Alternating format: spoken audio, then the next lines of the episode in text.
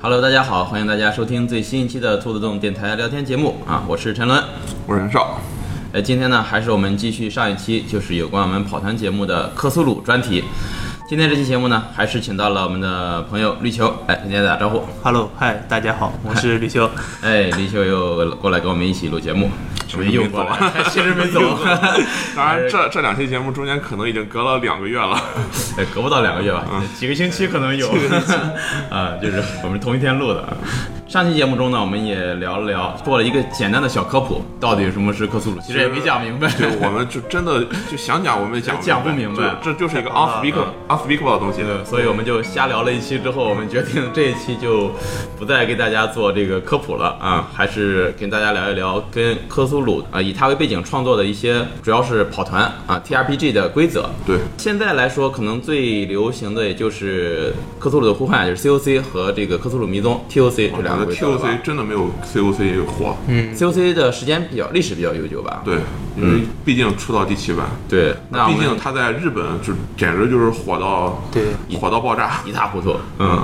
那我们就先跟大家聊一聊 COC 吧，就是行克苏鲁的呼唤这个规则。因为绿球最近一直在跑，是吧？嗯，对，嗯，先给大家简单说一下这个规则是一个什么样的规则吧。呃，克苏鲁的呼唤，它实际上是一个，首先我就说它的这个骨头吧，哈，就跑团这个骨架，核心啊，它实际上是一个第一百的规则。嗯，第一百规则就是说，你用两个十面骰子去解决你面临的所有需要挑战的东西。嗯嗯，呃，而且它这个第一百之中呢，就有这个鉴定，鉴定呢实际上是它给设一个难度线，你掷出来的骰子只要是。高于这个难度线，那么就意味失败。嗯啊，只要是低于这个难度线，就意味成功。同时，你的这个人呢，还有一个这个技能值，当就是看普通你技能完不完成的时候，就是只要你掷的骰子数低于你的技能值，那么你就算你的这个技能成功了。嗯。它这个跟这个 D N D 的区别就在于，在 D N D 中你掷的骰子是你展现出来的能力，嗯，而在这个 C O C 当中你掷出来的骰子是展现出来的是你遇到事情的难度、呃，是成功率，成功的成功率，对吧？成成功的百功分率比，嗯，所以你技能值越高的话，你就掷什么骰子你都能过啊但你技能值如果低了的话，你超过十你可能就失败了。啊，像跟这个 D N D 相比，D N D 可能在战斗系统上会做的非常的复杂，甚至说繁琐。嗯，那在 C O C 上是不是这个战斗系统已经被他在创作的时候就在这一块儿是不怎么重要的一块儿？其实也不是不怎么重要吧，其实还是更简单了一点，更方便一点。嗯很有可能是你不需要去摆地图的，啊、对，，不行，呃，你只需要就是口头描解述解你去决你干什的么事件儿就行是吧？嗯对，然后你也你也没有就各种神奇的，因为在克苏鲁的这个故事之中嘛，你很少会去扮演那种就是上天入地无所不能的超人，对，没有。大部分时候你都是一个普通人，或者是一个稍微懂点儿功夫的私家侦探或者退役军人，这就是 KP 能给你的极限了。对嗯现在就 KP 就是守密人的意思守密人我们龙与地下城管叫地下城领主 D M 啊，到这个克苏鲁里面，他就叫守密人、s 嗯 e c r e t Keeper）。就是都是一样的，都是这个主持人的主意持思人。据我跑过几个站，其实就很少有那种需要你砰砰砰砰砰拿着冲锋枪、拿着散弹枪能打的那种战斗。一般 KP 给你发冲锋枪、散弹枪的时候，意味着你就要这完张了卡就已经没 了。对你这卡就进入倒计时了。我之前跑过一个，我唯一跑过的一次克苏鲁网团，嗯是我是去继承一个这个怎么说继承遗产吧。我的一个远房表舅死了，最后说让我去继承他的房子。啊，结果去了之后，发现这个房子其实被另外一个人给这个看上了，就另外一个觊觎我表舅遗产的人，嗯，他是一个邪教徒，哦，他试图通过某种方法把我干掉，然后再继承我的遗产，啊，到最后就是召唤出来一堆东西之后，我当时还抱着一种就是什么态度，就是我们。我们就干了他。哎，硬顶着这个，硬顶着这个压力，硬顶着这个散值的掉落和什么，我们几个人，因为我们当时，当时的时代背景就是那个一九二几年嘛，人人都有合法持枪权，我们其实都是带着手枪的，嗯啊，我们当时想的是，我们几个一起开枪，当然我自己想的是，我们几个一起开枪干掉就完了。结果我开了一枪，另外三个人开始跑， 然后其实就没有然后了。太惨了，就发现这个团和罗尼亚城最大完全区别就是不一样不一样 就是你最重要的战斗属性就是跑跑的速度， 其实，呃，你像我第一次接触这种类的游戏，其实呃不是《疯狂鬼宅》，就是不是克苏鲁啊。之前因为玩过这个《深入绝地》， 哦，呃，在玩《疯狂鬼宅》的时候呢，就感觉就是把它想成跟《深入绝地》差不多，就遇到战斗就是啊打。 当时呃也是袁绍作为这个 KP 嘛，啊然后当时他不断的暗示我们不要打， 就是能跑就跑，你打不过他们。但是当时因为玩游戏的一个思维定式嘛，那我遇到了怪我就要干掉他，啊对，就这种遇到思维定线式索就要探索，，啊对的，遇到怪就要打，就是这种，反正就导致前几次玩这个《方鬼宅》真的是各种花式死 法，而且《疯狂鬼宅》它比《深入绝地》对主持人的友好度要高十倍，嗯，就《深入绝地》就主持人想赢，他是真赢不了， 这个就是是方鬼宅就是花式吊打 PC，所 以说从那个游戏开始我才知道哦，就是不是说所有的游戏你遇到怪就是要去干它的都能干过去嗯对， 就是你这种就是让这个时间守望多教育几次就行了。呃，时间守望实验守望是遇到线索能不探索也也不用太探索，呃，时间守望玩玩过的朋友大家都能体会到，有的时候真的是对让人恨得牙根儿痒痒，有有可能探索之后你还掉了一堆血，然后浪费了很多时间什么都用不到。啊对，就是一场空。对，就是避免为了为为了不剧透啊，这个我们就不举实实际的例子了。对你唯一的收获可能就是知道了你不应该探索这儿，下次就别看到这儿了。 下次别来了。对那刚才咱们就是刚才袁绍聊的时候，聊到一个很重要的话题，就是散值。对啊，这个在克苏鲁体系当中是一个非常非常重要的一个东西。嗯，嗯，两位给大家介绍一下这个到底是一个什么东西？就是在洛夫克拉夫特他本身的这个作品之中吧，就是曾经提到过，就是人类其实是理解不了他理解不了的东西的，对，理解不了。这是一个呃非常正确的废话 啊。例如说怪异，或者是魔法，以及各种各样的这个神话生物，人类的理智其实是解读不了这些东西的。所以，当人类理智接触到这些事情的时候呢，它就会损失一部分的这个神智。嗯，这个损失神智其实有两种意思，第一种就是你的精神状态变得不稳定了。当你散失损失到一定程度的时候，你就会染上一些怪癖，啊，例如说你会突然出现强迫症，或者是突出现创伤应激反应，或或者或者你会突然把自己看到的恐怖景象给忘掉，顺带忘掉一些特别重要的事儿对，啊，这个东西就是，呃，其实是只是其中一方面，另外一方面就是你对世界真实的了解越来越多，导致你的思维变得就和其他正常人不一样了。嗯，这不能说是疯狂，但是会让你表现出来的这种东西，就是你的展现，你神智的展现就不一样。这个没法，就是举个例子的话，例如说一个对克苏鲁神话很了解很多的一个法师，他嘴里念念叨叨的东西，可能是一个正常人完全理解不了的。嗯，他可能在晚上看星空的时候啊，突然就会面色大变，然后一脸惊恐，结果其他人就只能特别懵逼的看着他，但他可能看到是群星的位置发生了改变，某种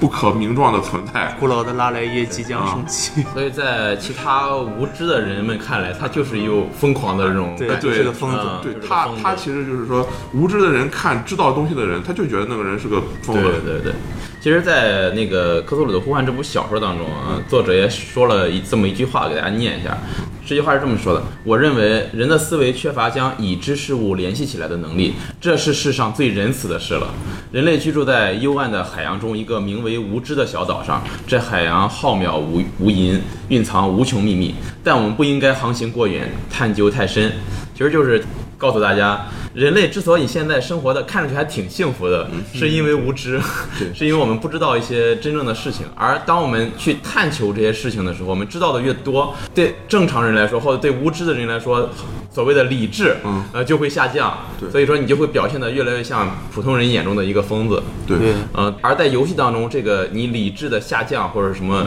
行为的一些怪异，可能就会用散值的掉落来来体现。嗯，对，而且传统的科苏鲁跑团，它实际上只适合于运行一种场景，嗯，就是二十世纪二十年代美国一个硬汉侦探，对，一定要注重，就是类似于那个时代的硬汉推理小说啊啊，就是人家这个把你绑起来，你还得骂骂咧咧的，对人不踹你还不往前走那种硬汉 对啊，然后一边这个拿着这个手枪或者是某些这个武器。深入一个就是到处都是敌人的这个区域，嗯，探索一个就是特别怪异的事情，最后发现这个事情要么是邪教徒，要么是怪物，要么就直接就是邪神，嗯啊，最后一路开着枪踩着油门对逃出升天，对然后下半生全都住在这个疯人院里。对对对，就是这种啊，呃，他描述这一套流程其实是非常非常擅长的，嗯，包括克苏鲁的规则书里，他很多部分他都提到，他其实最擅长描述就是二十世纪二十年代一个硬派推理小说，一九二零年左右，对，包括禁酒令啊什么，他都在这个规则书中对你有就有一些这个那个时代哎的背景故事的描写背景的体现。咱们三个当中，可能绿球应该是近期跑这个 COC 最多的了吧？是的对，现在还在跑，现在还在跑是吧？嗯，但是主要也还是网团。对，主要网团，但是现在网团是不是都一开始跑现代背景或者八十年代背景了？对，就是你不跑的网团里面背景的其实差异性大。 KP 还是比较喜欢上世纪二十年代，因为没有手机，哦，没有手机就哦还有八十年代，没有手机就有些事情就不需要过多去即时给通信信息，啊。对，就是还是希望能限限制你们的这个通讯手段。对那那你跑过的这个网团的背景里面有美国之外的区域吗？有嗯，英国啊、日本啊、中国这些都有，都有是吧？对，还有一次上了格陵兰岛，哦， 是躲避瘟疫吗？海盗嘛。 有瘟疫公司的事件。呃，就绿球来说，你感觉就是 COC 的跑团嗯给你带来的体会？因为 D N D 你是不是也跑过啊？电力没跑过，啊始终没跑过 D N 对 D 始终没。嗯，那你觉得这个 COC 你跑起来是什么感觉？有没有小说当中描写的这种不可名状的这种有这种恐惧的给你带来的这种感觉啊？有，嗯其实我比较幸运，因为我当时跑 COC 的时候被一个比较好的 KP 捡去了，当时刚入刚入这圈儿的时候，哦嗯然后那时候就那几个带我跑的 PL 啊也比较善于探索，嗯然后就游戏体验就特别丰富，特别爆炸，哦特别好是吧？对特别好嗯第一次感觉我操，这个跑团太有意思了。，对这方面太有意思了，嗯。哎，绿球说到这儿，我突然感觉啊，好像这个相比这个 D N D 来说、c 啊嗯 O C 更适合网团， 对是吧？嗯对，你如果在真是面团的时候，好像会出现一些，就大家插科打诨这种，会有会有这种情况吧？我网团中也有吧？面团也嗯网团也有，但但是是但是会少，就是我、嗯我想吐槽，可能如果面谈中，哎，我接着就说出来了。对在网谈中我想想，哎呀，不太合适，我就把这默默的再按删除键，就把这几个字删回去了，对对对对对是吧？有可能会有这种情况啊。面，而且网团之中，就是有的时候你面团之中表现表演不出来的东西，网团就可以用文字去表现。对对对，就文字还是有发挥空间的。所以尤其是对于我们国人而言，呃，所以说这个呃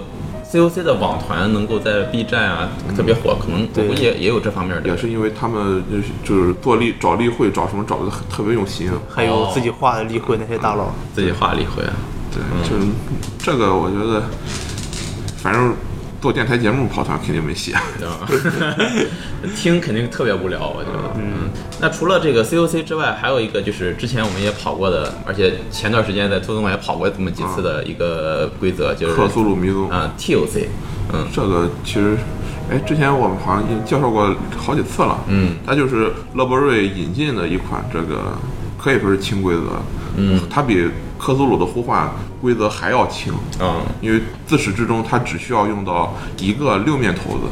就哪怕你不不买这个骰子都没没什么关系。就从哪儿就找不着一个六面头的，是 而吧？且你找六张扑克牌也可以了。 嗯，其实我觉得在故事上的话，和克苏鲁的呼唤其实还是很很相似的，嗯，只不过它在某些程度上做了简化，就是说，比如你到某个场景。在克苏鲁呼唤里边，主持人如果想让你去探索某东西，而你就是不探索的话，他可能需要一些方法去强行推动剧情。嗯比如说所有人过个灵感啊，谁灵感高，我就让你突然注意到某个东西。对不下去了就过灵感，啊，然后在 TOC 之中呢，是你到这个地方，你只要有这个技能，哪怕你这个技能已经用完了，嗯因为这它是技能池嘛，对对对技能池会用光的，只要你有这个技能，你就自动会注意到，自动触发，对，嗯，这是为什么？因为在做 TOC 的人，他是看着 COC 的，就是这个规则去做 TOC。他认为哦 COC 一个问题就是你已经是侦探了，但是你还需要就用各种各样的东西，有的时候实在找不到，还需要强行触发，还需要通过进行鉴定去获得线索。但有的时候我这个剧情线它是一条筋的呀，有的时候你发现不了，那不就死在这儿了吗？嗯，他认为这种情况其实是对跑团的流畅性有一定影响的。嗯，虽然更真实，但是现在这个社会。其实真实有的时候是要为游戏性让路的，嗯啊这就这种硬硬派的硬核的东西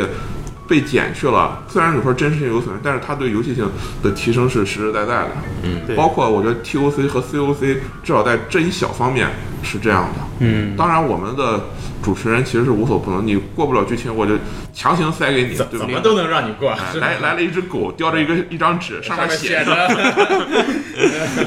Go left，嗯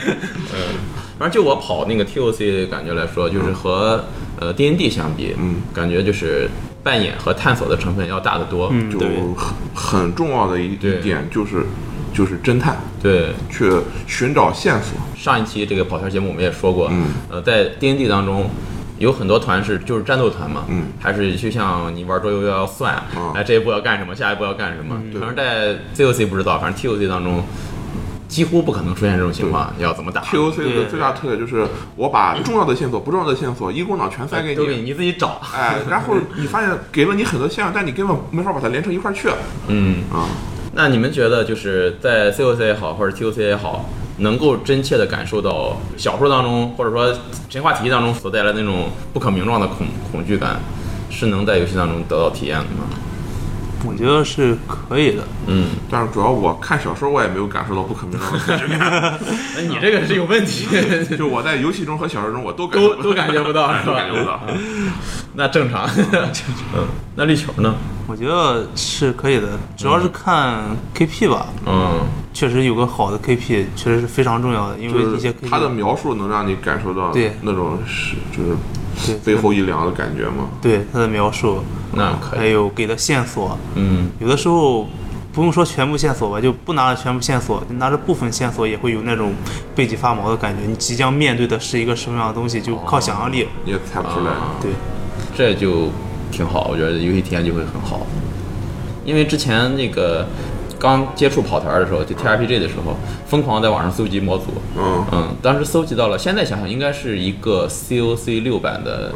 中国背景的一个模组嗯哦吧，，就是那个什么一个学校的那恐个恐怖之软吧。啊，好像是， 《恐惧之软》嗯这个在那个魔都那个网站上的，嗯它是最最老的一个，但是但是当时我并不知道它是基于什么规则啊只是一看，哎呦，还有这种，就感觉特别有意思。我记得当时好像是说一开始把你带入是直接给你打一个电话，我记不是太你的清了朋友给你打一个电话，然后他说你快来那个帮我，但是没说太细，电话就挂了然。后就找不到这个人，后来找不着你的同对学对了，好然像后就是你这个就人要去对对去对云南那边吧，去找你的同学好，像是嗯就是所有的人其实都是都是那个被害者的同学，对我当时并不知道这个具体规则，我就说，哎，这个就背景一看特别有意思啊，有这种神秘的这种东西，我就想尝试一下，然后就叫找了朋友过来跑，但是那次体验就特别差，因为那次呃跟 G Y 一起跑的啊她扮演了一个十八岁的女高中 生，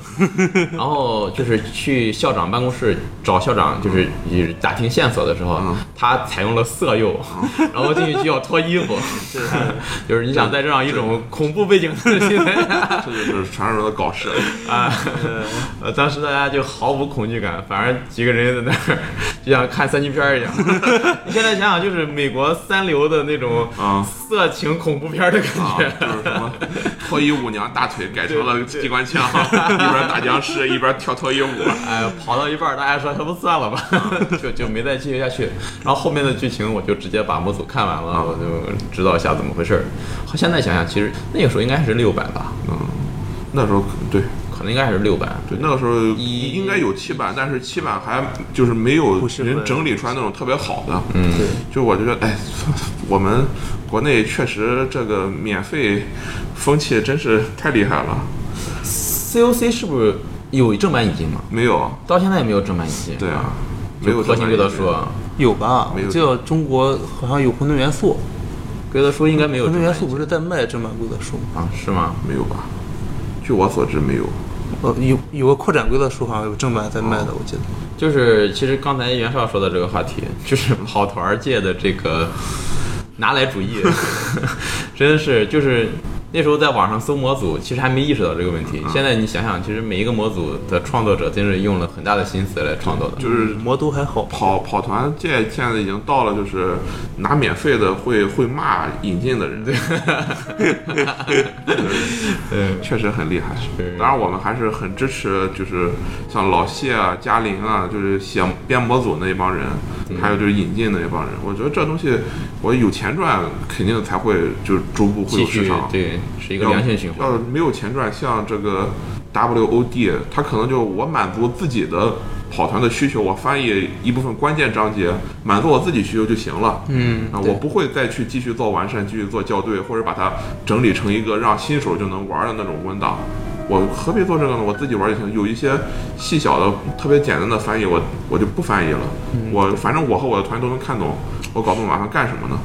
所以我到现在也没有找到黑暗世界成型的那种，就像克苏鲁或者是像龙与地下城那种翻译出来的那种那种书。那你这么一说，那我们就不能骂乐 宝瑞了。 黄黄老板，不要骂乐宝瑞了，毕竟还是这个怎么说也是正版引进了一个规则书是吧？ 他现在，哎，就真是又慢又 还是还是要骂是吧？质量与速度都没有。你你现在就是刚才你说的那个免费的要骂引进的，我们我们是我们是花钱的，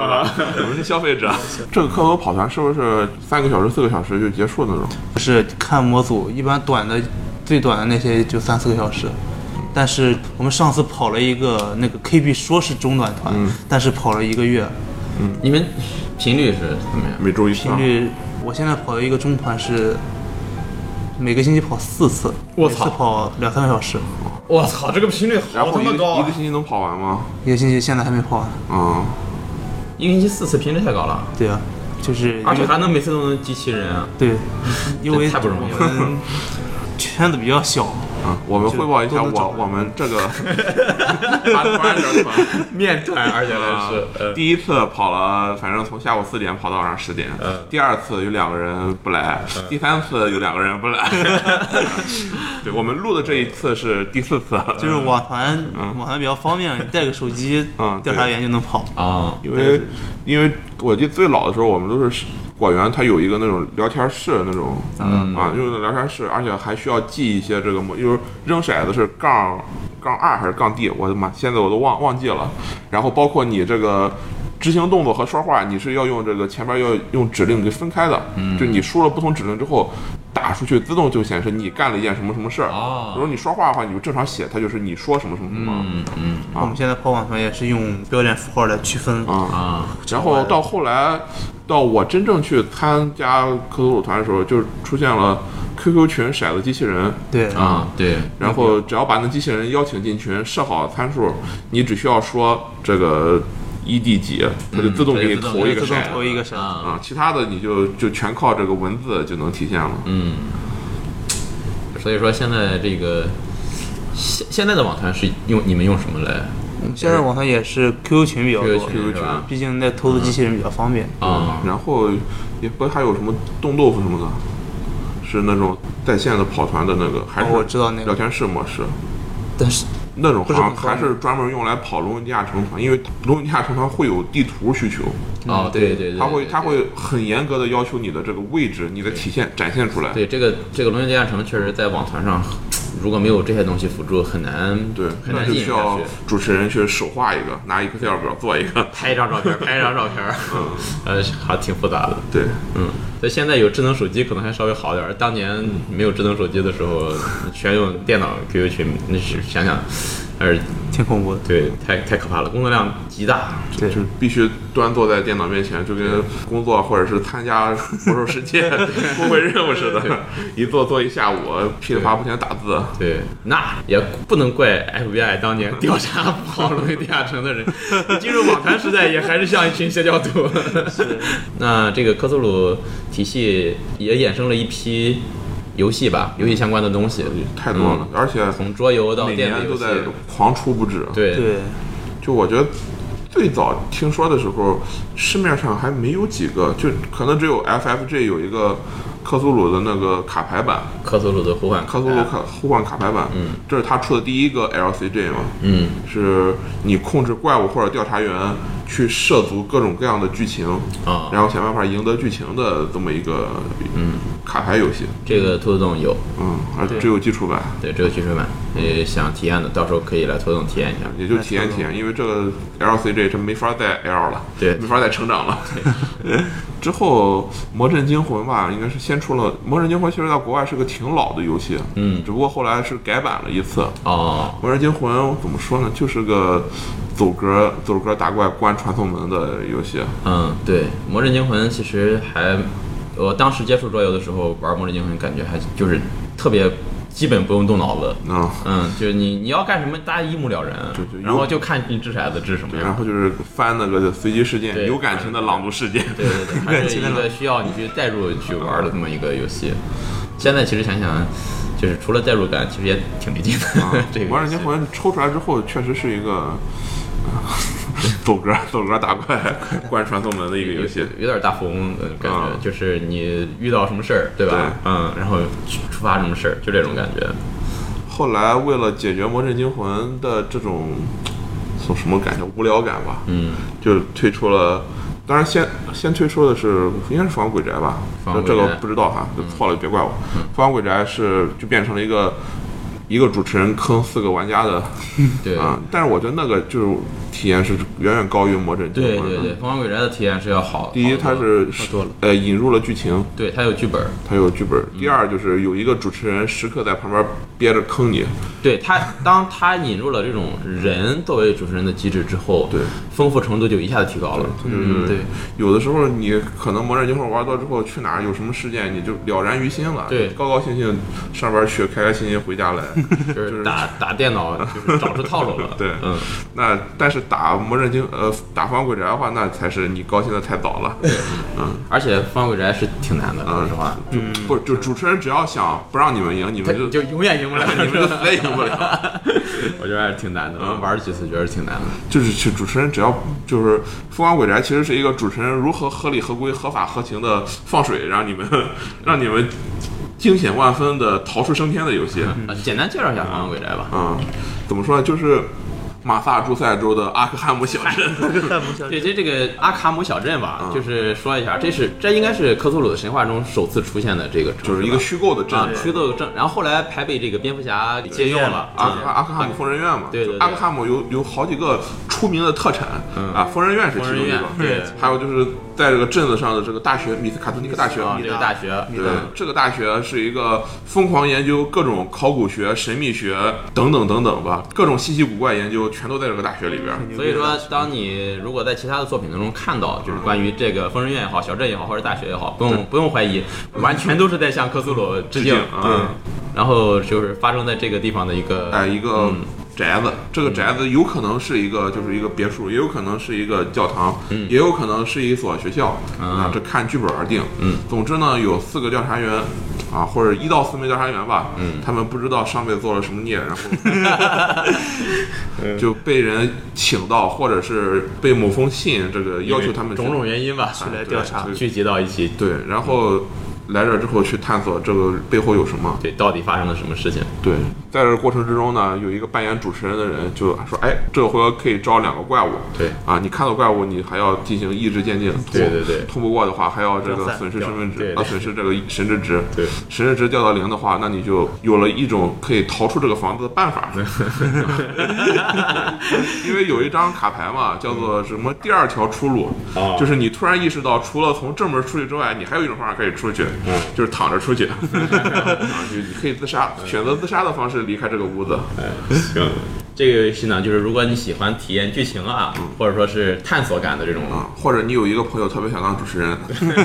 可以来兔洞体验一下。现在这个游戏出了第二版，对，是其实第二版比第一版又有了一个新的改变，哦，就是 A P P，呃 A P P 的好处就是什么呢？人在工智能的崛起，这轮的信息，你再也不用 去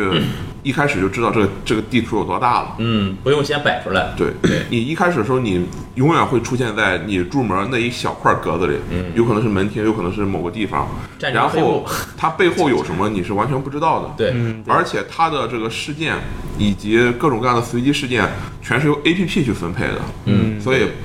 每一个调查员都不知道，包括主持就没有主持没人了，有主持人了，啊，不需要主持谁人也了，不知道对这个事件背后到底是到底什么是什么。嗯，而且有了 A P P 之后，它的这个终于可以把就是各种各样的这个剧情都做到里面去。有可能你通了关之后，它会告诉你这个结局；有可能另一个人通关，他告诉你的和你通关结局是完全不一样的一个结局。是呃重开度就会提高。对，有的时候它因为除了主线就是逃出任务之外，它还会有一些探索任务嘛。有可能你完全不探索，你依然可以逃出去。嗯，但是这样的话，结局就是啊，你坐着小船或者是通过坐着马车离开了，但是你并不知道你经历了什 么。但有可能你搜集齐了某些线索之后，发现哇，原来这个事儿是这么这么个原因。嗯，啊，这个和之前的就又有一些不一样了。对，然后其实还有一个是《魔阵惊魂》的一个改编版吧，嗯，叫《全球惊悚》。叫全球惊悚。这个游戏想玩的话，至少在兔子洞你只能通过手机 APP 的方式，在手机上玩。那为什么要来多动用手机游戏玩？多动网好是吗？因为我们这边还没有还没有买这个游戏。它呢，其实讲的和《魔阵惊魂》有些类似，只不过它把地图从阿卡姆小镇呢变成了世界地图。嗯，就是你在世界的各个国家、各个地区去进行探索。嗯，然后关闭传送门，打怪奏折关传送门，还是一样的啊，套路是一样的，只不过这个地图变了，然后里边的这个事件啊什么的也做了一些这个完善。因为我们没有没法讲细节了。那就那就不讲了。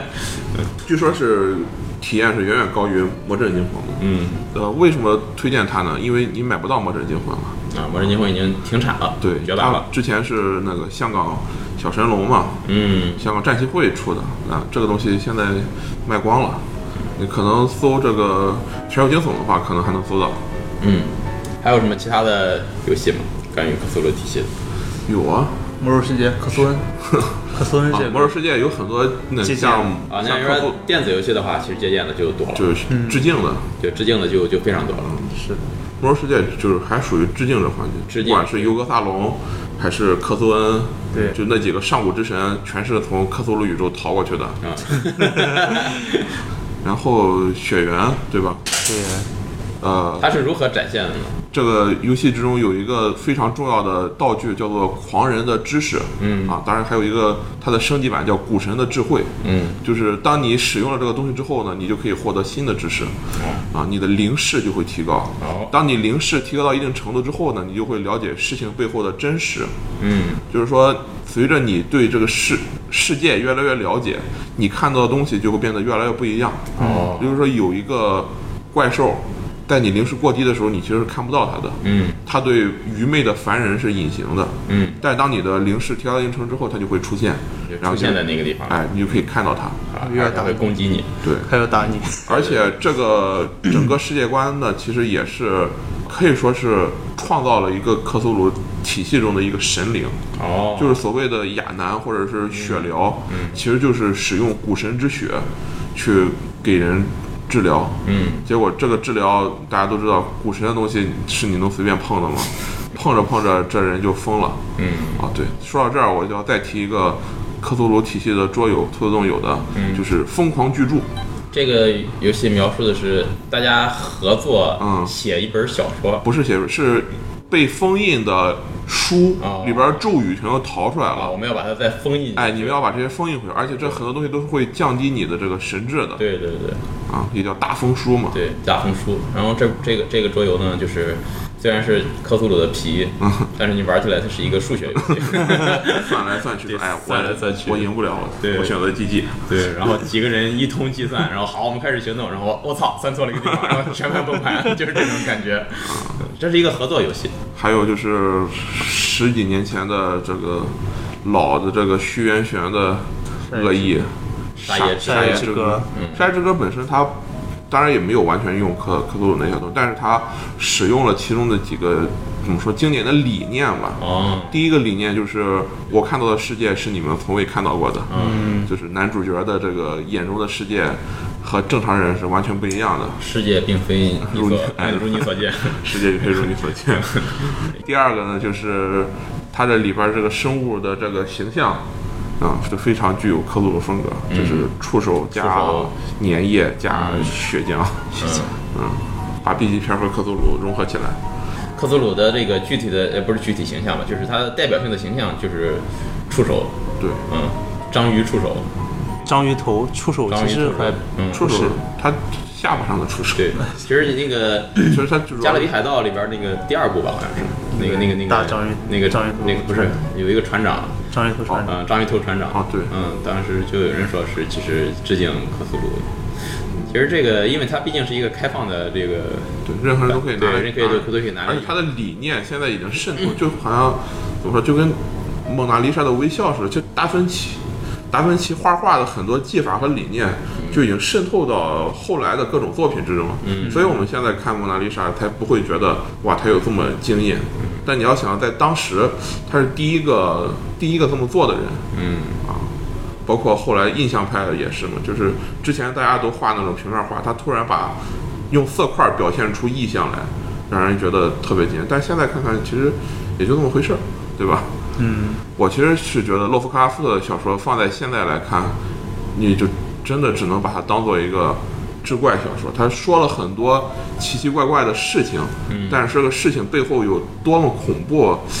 现在觉得没有现在的恐怖小说恐怖。可是那个嗯时那个时代人看小说可能就那时候文化生活比较匮乏，嗯那时候觉得的那个人看弗兰肯斯坦都会觉得恐 怖，你现在玩底特律的，有谁觉得底特律变成是一个恐怖游戏？而也属于时代的限制。嗯，还有就是今年要出的游戏，啊，克苏鲁的互互哦换，对，克苏鲁互打着换，原版名字的游戏，对，之前听那个集合的电台聊这个游戏的时候，那个当时龙马吧好像啊是他说过说。说这个游戏的名字如果不叫这个啊可能会好一点。 说叫了这个就就很担心，就所有人都上都上这个游戏里去找不可名状的恐惧。对，那就不恐惧了。 哦但还有一个还有一个游戏，我之前玩《无光之海》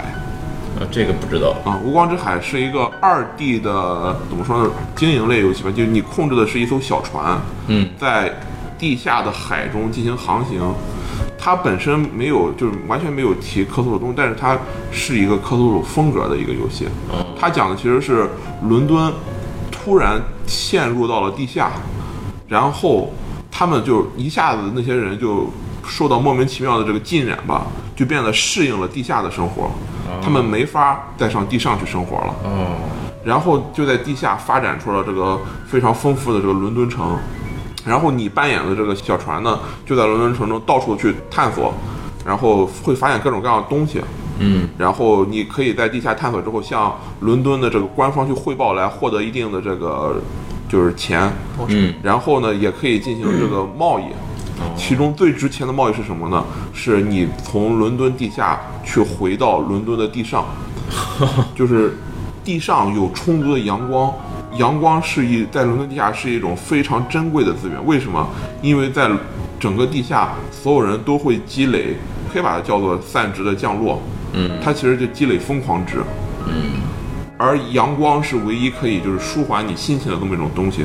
所以走私阳光在那个游戏里是最赚钱的一项买卖。你可以把阳光封存在一种就是镜子折射的盒子里，带到地下去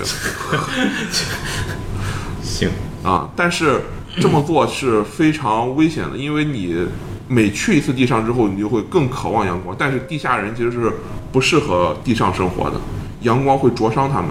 但是有的时候你就是疯狂值积累太高了，你就必须上地上去清一清疯狂值。但是你越清，你就是对阳光的瘾就越严重，最后你这个角色迟早会陷入彻底的崩溃。那个游戏它的画面当然很一般，因为它是一个二 D，就是类似于《大航海时代》第二版那种那种感觉的那种画面，但是它的音乐、它的文本，我觉得都做的非常有意思。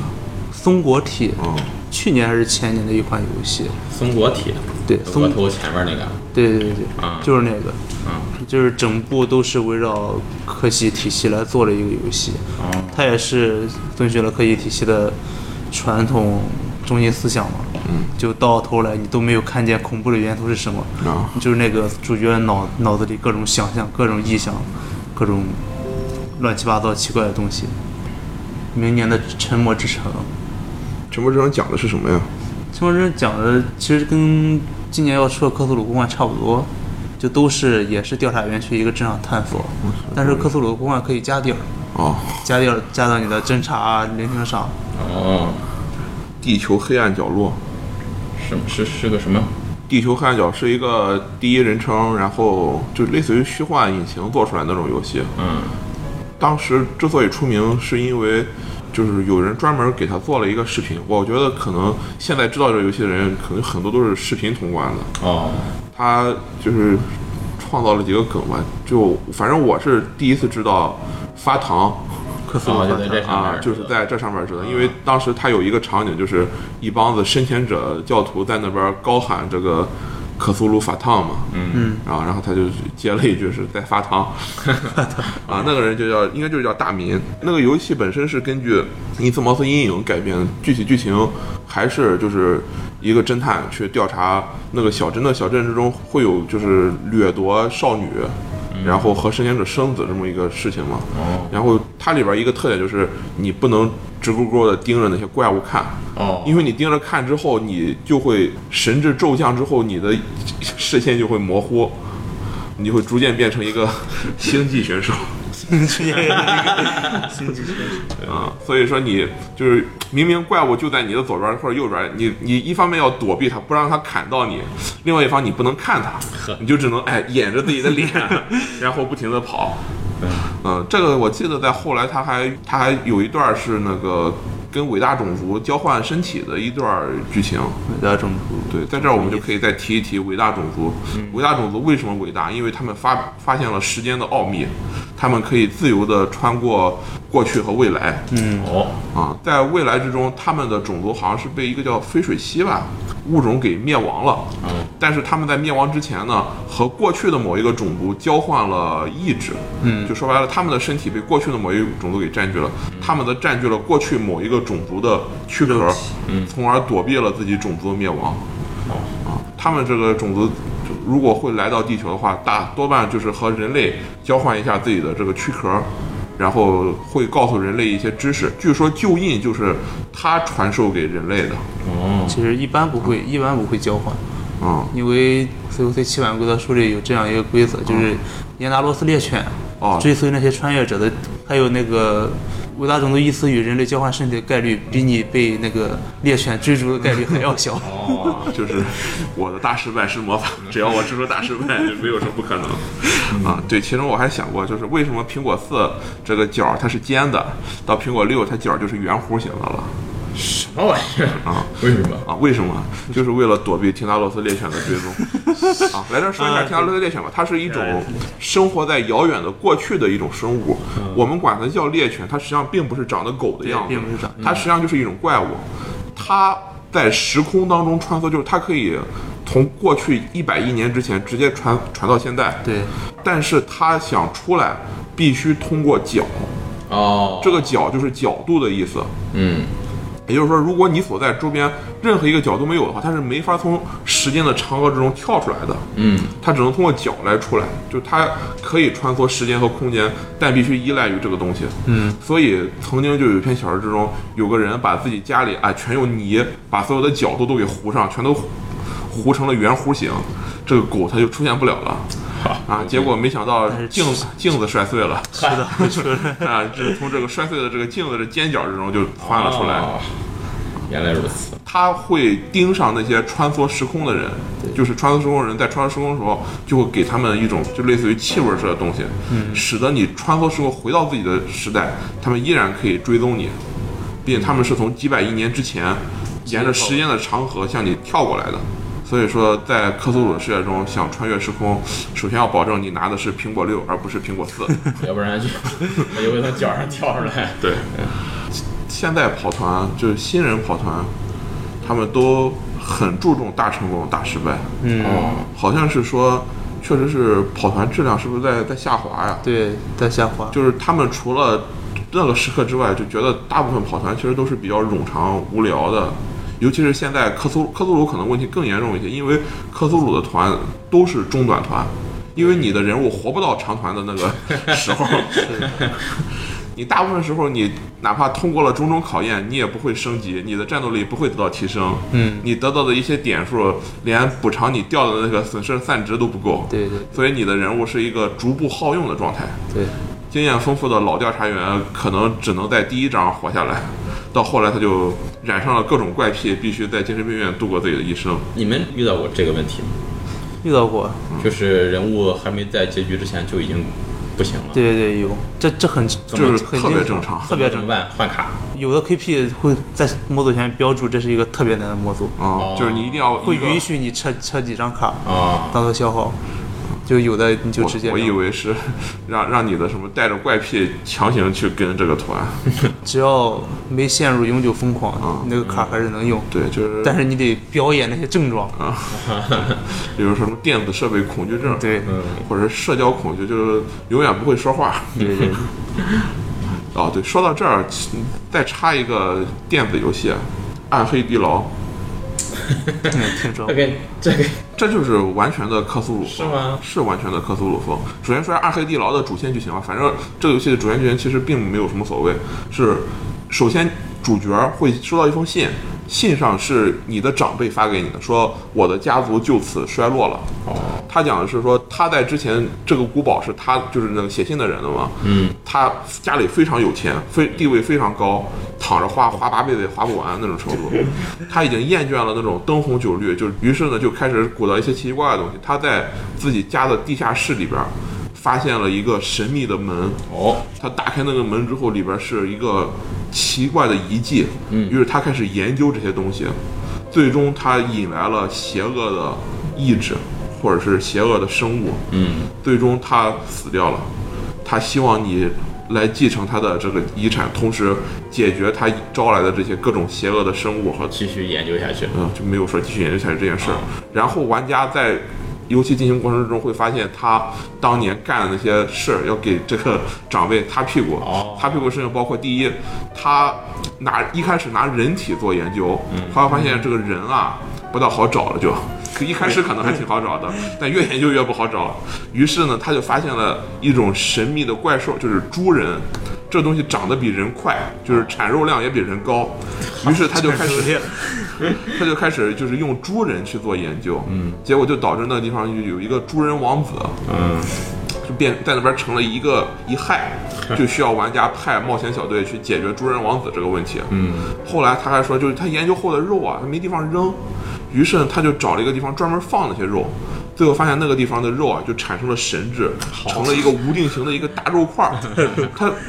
特别高兴，为什么呢？有了这个肉块之后啊，他就主动的去吃他研究之后剩下那些废肉，哦他就就是这个研究之后这些肉的这个处理就变得更方便了。好 但，是这个肉块呢也成了一害，越来越大，哎，你你玩哎家得打不出块儿哎也得去解决这个问题。啊好，后来呢，还有一个疯了的先知，就整天在他耳边就刮噪，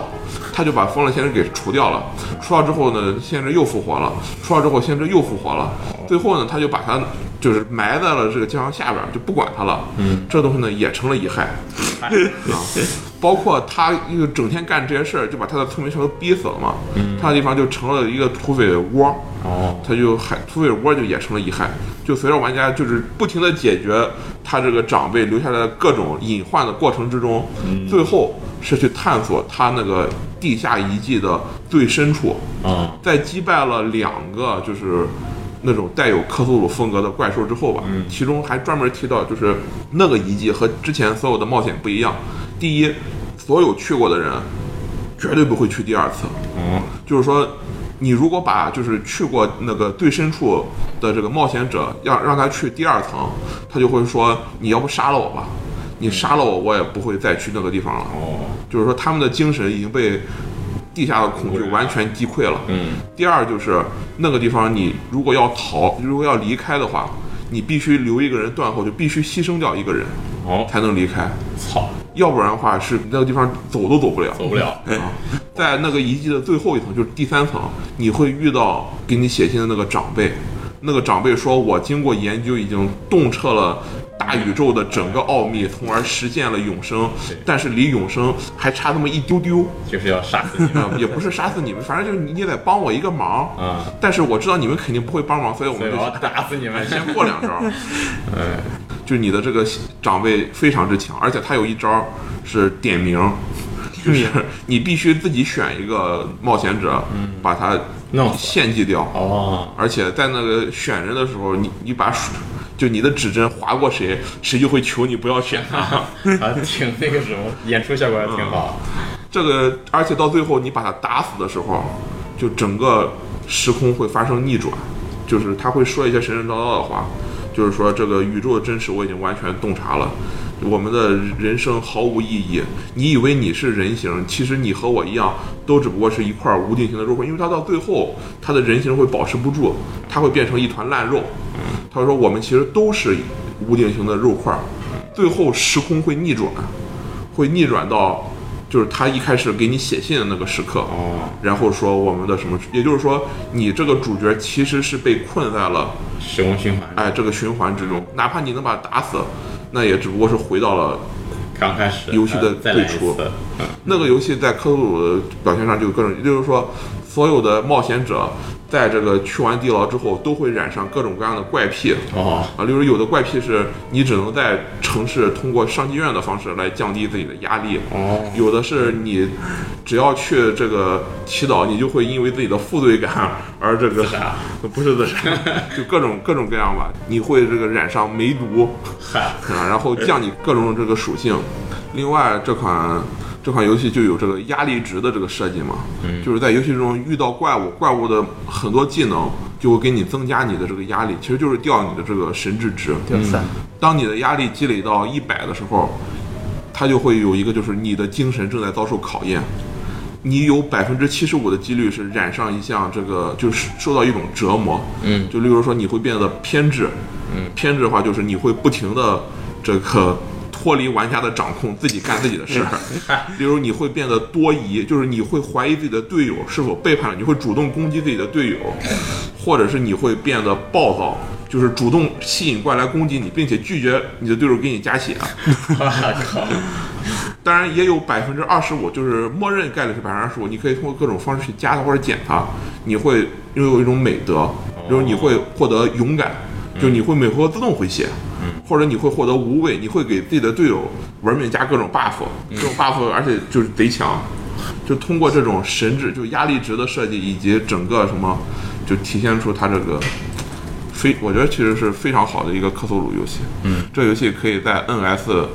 呃 PC 平台 都都能可以玩玩这到么。玩的，嗯，而且都有中文，对，它本身的游戏是一个一维的这个战棋游戏，这这是一一条线儿走。哎哎，就嗯只有一根线，就你所有能干的就是往往前走两步或者往后走两步。行，呃，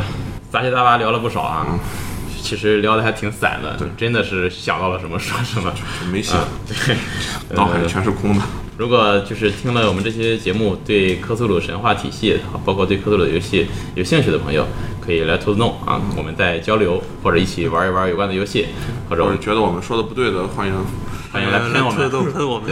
对，就是你喷我们，我们可能就火了。 或者来兔子跟我们聊一期节目。对，